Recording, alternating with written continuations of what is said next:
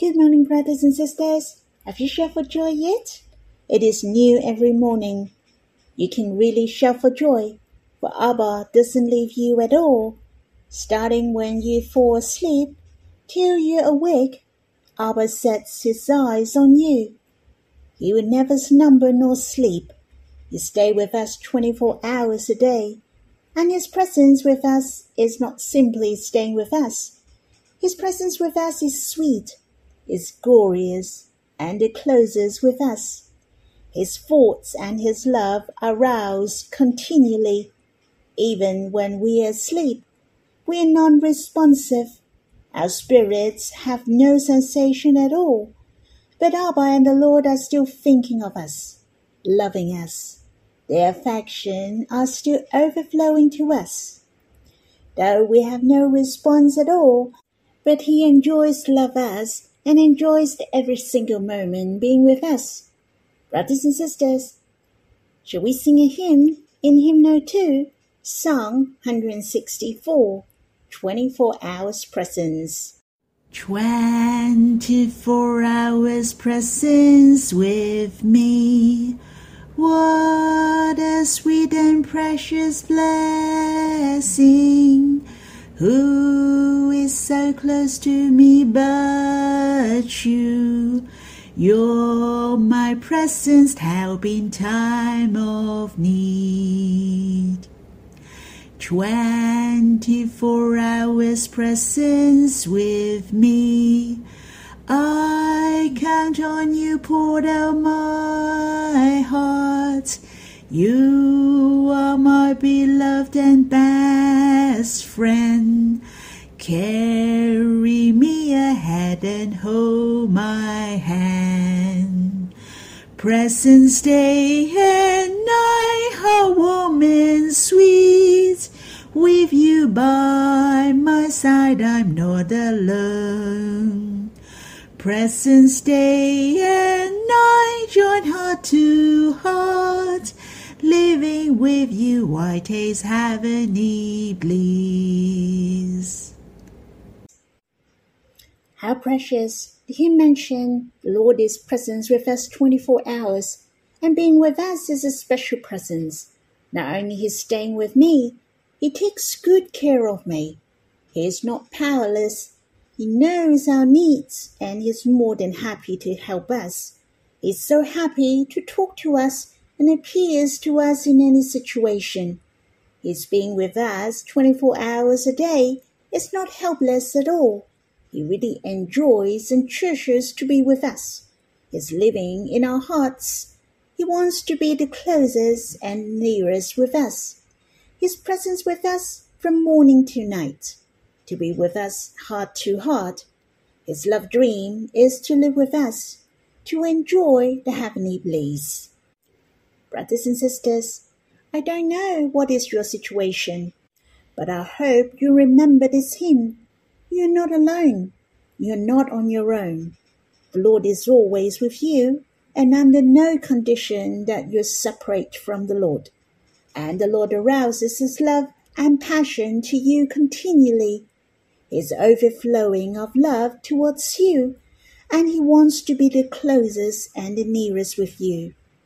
How much he wants to see your face and hear your voice his 24 hours presence with us so that he can unite with us to have the interflow of love with you. We will sing this hymn one more time. Let us touch by his beautiful heart to us. Twenty-four hours presence with me. What a sweet and precious blessing. Who is so close to me but you? You're my presence help in time of need. Twenty-four hours presence with me. I count on you, poured out my heart. You are my beloved and best friend. Carry me ahead and hold my hand. Presence day and night, oh, how warm and sweet. With you by my side, I'm not alone. Presence day and night, join heart to heart. Living with you, I taste heavenly bliss. Lord, it's so precious we can experience you 24 hours, for you have dwelled in our hearts. This is your love dream. You accomplished the salvation, so you can dwell in our hearts forever. You long to have the interaction of love with us. Lord, thank you. You became our fountain of living water. We can experience you as our bread of life every day. Surely it is full of your grace today. We shall give thanks and praise you in advance. O Lord, help us to have the fullness of faith and hope in our life. We shall live and overflowing with hope. So man is blessed through us. O Lord, may you bless us. Brothers and sisters, I hope you have some time to quiet yourself. You can continue to pray, read the Bible, or sing a hymn to have personal time to draw near the Lord. Let us enjoy the time with Him May the Lord bless you. You can start the recording again when you're done. Then we'll read the Bible together. Brothers and sisters, we will read in Exodus chapter 29, verse 4 to 7, verse 14, verse 18, verse 38 to 39, verse 42 to 43 45 to 46.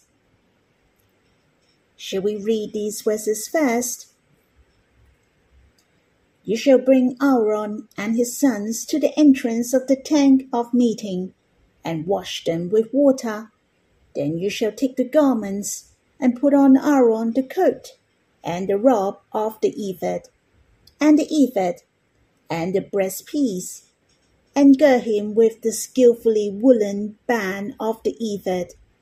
And you shall set the turban on his head, and put the holy crown on the turban. You shall take the anointing oil and put it on his head and anoint him.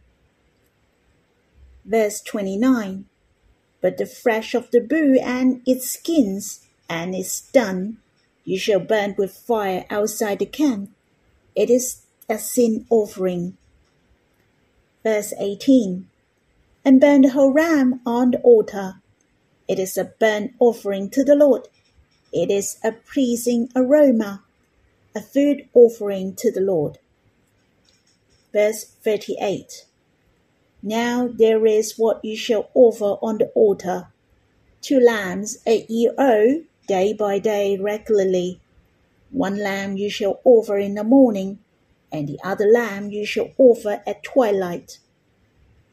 Verse 42 It shall be a regular burnt offering throughout your generations at the entrance of the tent of meeting before the Lord, where I will meet with you, to speak to you there.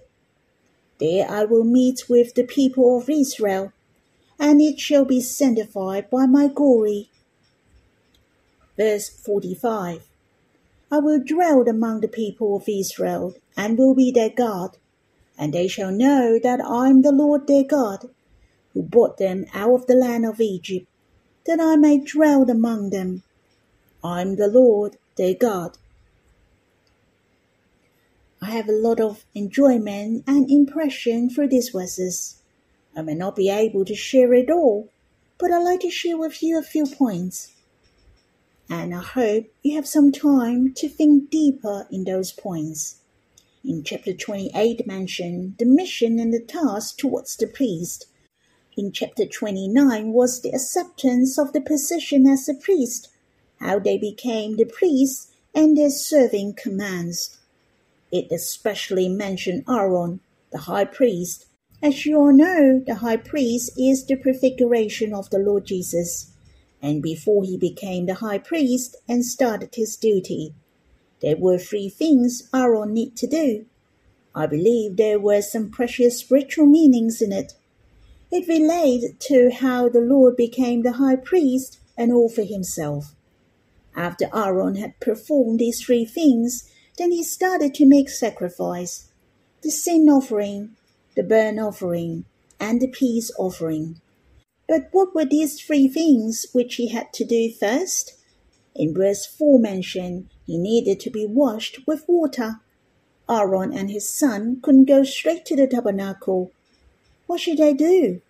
They were washed with water, so they needed to be cleansed. And the Lord lived a holy life for us. He kept himself clean and commit no sin. If the Lord has sinned, he was unable to bear our sins. Truly, he is the Lamb without blemish. The second thing was to get dressed, the costume of the high priest. There were a lot of meaningful things, and we have mentioned the Lord became a man. He has a lot of glory and beauty in his life through his behaviors on earth. He has lived out the glory of God so there was the Goyans. He has also lived out the position as a king, the purple Yans. He suffered and died for us, the red Yans. The Lord also came from heaven, so there was the blue Yans. And there are many treasurable things that I cannot go into detail. The Lord lived for us. His life on earth was full of glory of God the glory of man, is able to be our high priest. He lived on earth and faced all kinds of difficulties. Hence, he is able to understand us, and he knows the hardships in our hearts. He is able to pray for us and bless us. Our high priest offered himself as such. And the third thing, the oil was pouring on him. It represents God anointed him with the Holy Spirit, so that he became the high priest. Do you remember in Psalms mention how good and pleasant it is when brothers dwell in unity? It is like the precious oil on the head running down on the beard, on the beard of Aaron, running down on the collar of his robes. God does not give the Spirit by measure the Lord also put his trust in the Holy Spirit, and being obedient to God, he endured the cross for us. A holy crown was put on Aaron's head.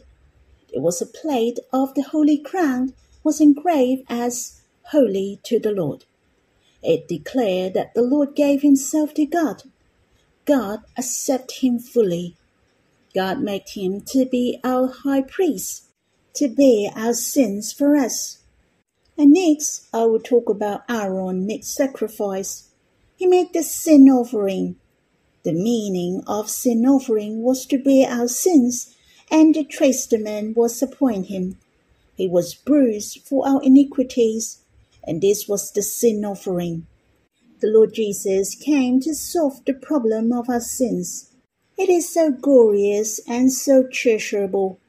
The Lord Himself was bruised for us in fact, in verse 14 and later on in the chapter was talking about the sin offering. The bull is the sin offering, and the skin, flesh, and done of the bull were burnt by fire outside the camp. The Lord was nailed on the cross and Golgotha, outside Jerusalem, and I can see his whole body was suffered for us. I was so touched when I was thinking of these. It said it is a sin offering. He offered his oath to us at his strongest age. Then the high priest has to offer the second offering, which was the burnt offering. In verse 18 mentioned, and burn the whole ram on the altar. It is a burnt offering to the Lord.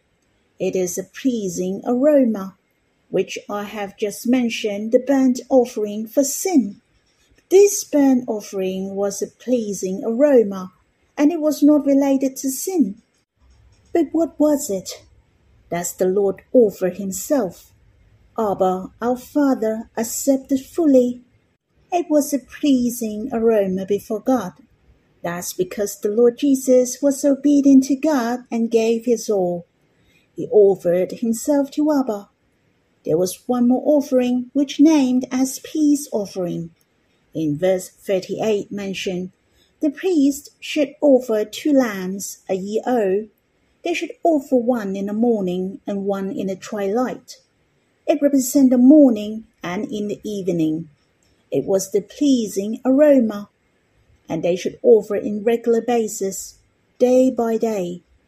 The meaning of this offering was different than the first two offerings. It represents the salvation of the Lord Jesus, make us draw near God from morning to night. The peace is talking about the relationship between God and us is in harmony we can draw near God and meet Him face to face. Hence, this is the meaning of these offering, to do that every day. The Lord accomplished the salvation that we can draw near God and come to Him. We may realize later on on the tabernacle was not simply for making sacrifice. The tabernacle is the meeting place for God and man. It is the remembrance for God who delivered them out of Egypt. The aim of God is to dwelling among men. My heart was so touched when I read these verses from verse 42 to 46. The heart of God wanted us to be with Him the closest long before, and he jumped for joy because he could dwell among men. For there was a tabernacle a meeting place. Sacrifice declared the fruits of the salvation that the Lord Jesus accomplished. Let us read again verse 42 and 43. Where I will meet with you, to speak to you there. There I will meet with the people of Israel, and it shall be sanctified by my glory. And verse 45 and 46. I will dwell among the people of Israel, and will be their God. And they shall know that I am the Lord their God, who brought them out of the land of Egypt, that I might dwell among them. I am the Lord their God. Brothers and sisters, the heart of God was so clear to the Israelites that is to dwell among them, and they shall come to meet God, so that they could see the glory of God in the tabernacle, to see his salvation and his love to think of the reason why God delivered them out of Egypt. The Israelites should be full of joy and glory. In fact, they should be very happy because they were chosen by God. God wanted to dwell among them. God declared his love to them through the tabernacle. How precious! Not only the Israelites could receive the grace of God, and they could even manifest the glory of God through the tabernacle. One day, when they enter into Canaan, they could become the glorious witness of God in all lands. What God wants is a household. What God wants is to be the closest with man. The sacrifice for the peace offering was quite special. The sacrifice for the burnt offering would not leave anything behind for all were burned, and also for the sin offering for those who committed a serious crime. But the small amount of meat for the sin offering could leave for the priest if the crime committed was not serious. What they could leave behind was the breast, a piece of leg, but the rest would be burned. The peace offering was so different. Only a small amount of the sacrifice was burned only the fat of ram, the fat tail, the fat that covers the entrails, the long lobe of the liver, and the two kidneys with their fat that is on them and the right thigh were burned, as you can see in verse 22, and what's left behind for the peace offering would not be burned. So, what would they do for the leftover? Some of them would go to the priest and the people who made sacrifice to take back home. And that's the difference between the peace offering with other offerings.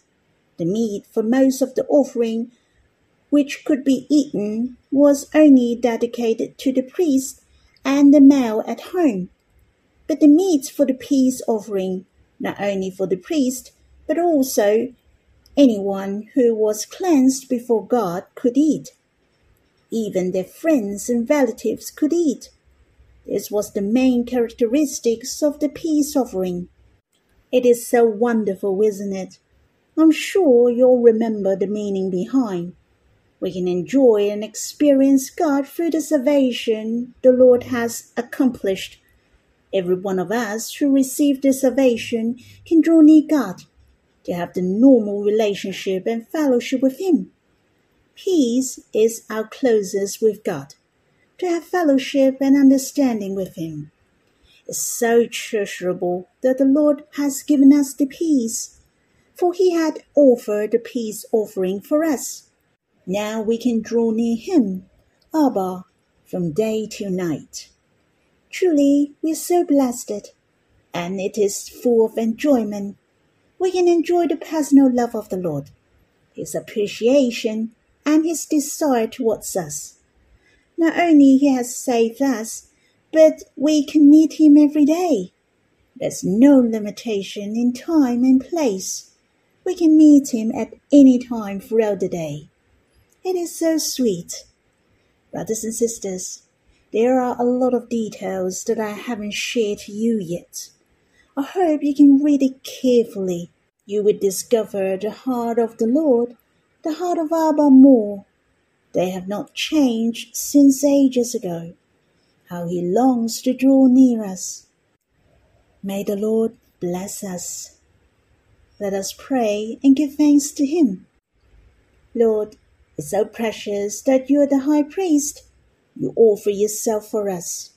You have kept yourself holy, gloriously throughout your life. You didn't commit any sin you are the Lamb without blemish. Lord, thank you. You have received the Spirit without measure, just like the precious oil on the head, running down on the beard, on the beard of Aaron, running down on the collar of his robes. How precious! The salvation you have accomplished make us filled with the Holy Spirit. The Spirit dwelled in our hearts. O Lord, Thank you. You have opened a living way for us to draw near God, to enjoy Him from morning to night. You are the wonderful and glorious Lord. O Lord, help us to treasure what you have accomplished for us. Let us enjoy the forgiveness of our sins, to enjoy what you have offered for us, that we accepted and welcomed by God as you do. God love us even as He loved you. O Lord, help us to treasure drawing near you day and night. What a privilege we have that we're with you 24 hours a day. Lord, may you attract our hearts every day, that we will come to meet you and draw near you every day. Brothers and sisters, this chapter is very precious indeed. May the Lord help us to enjoy what He has accomplished for us. May the Lord bless you.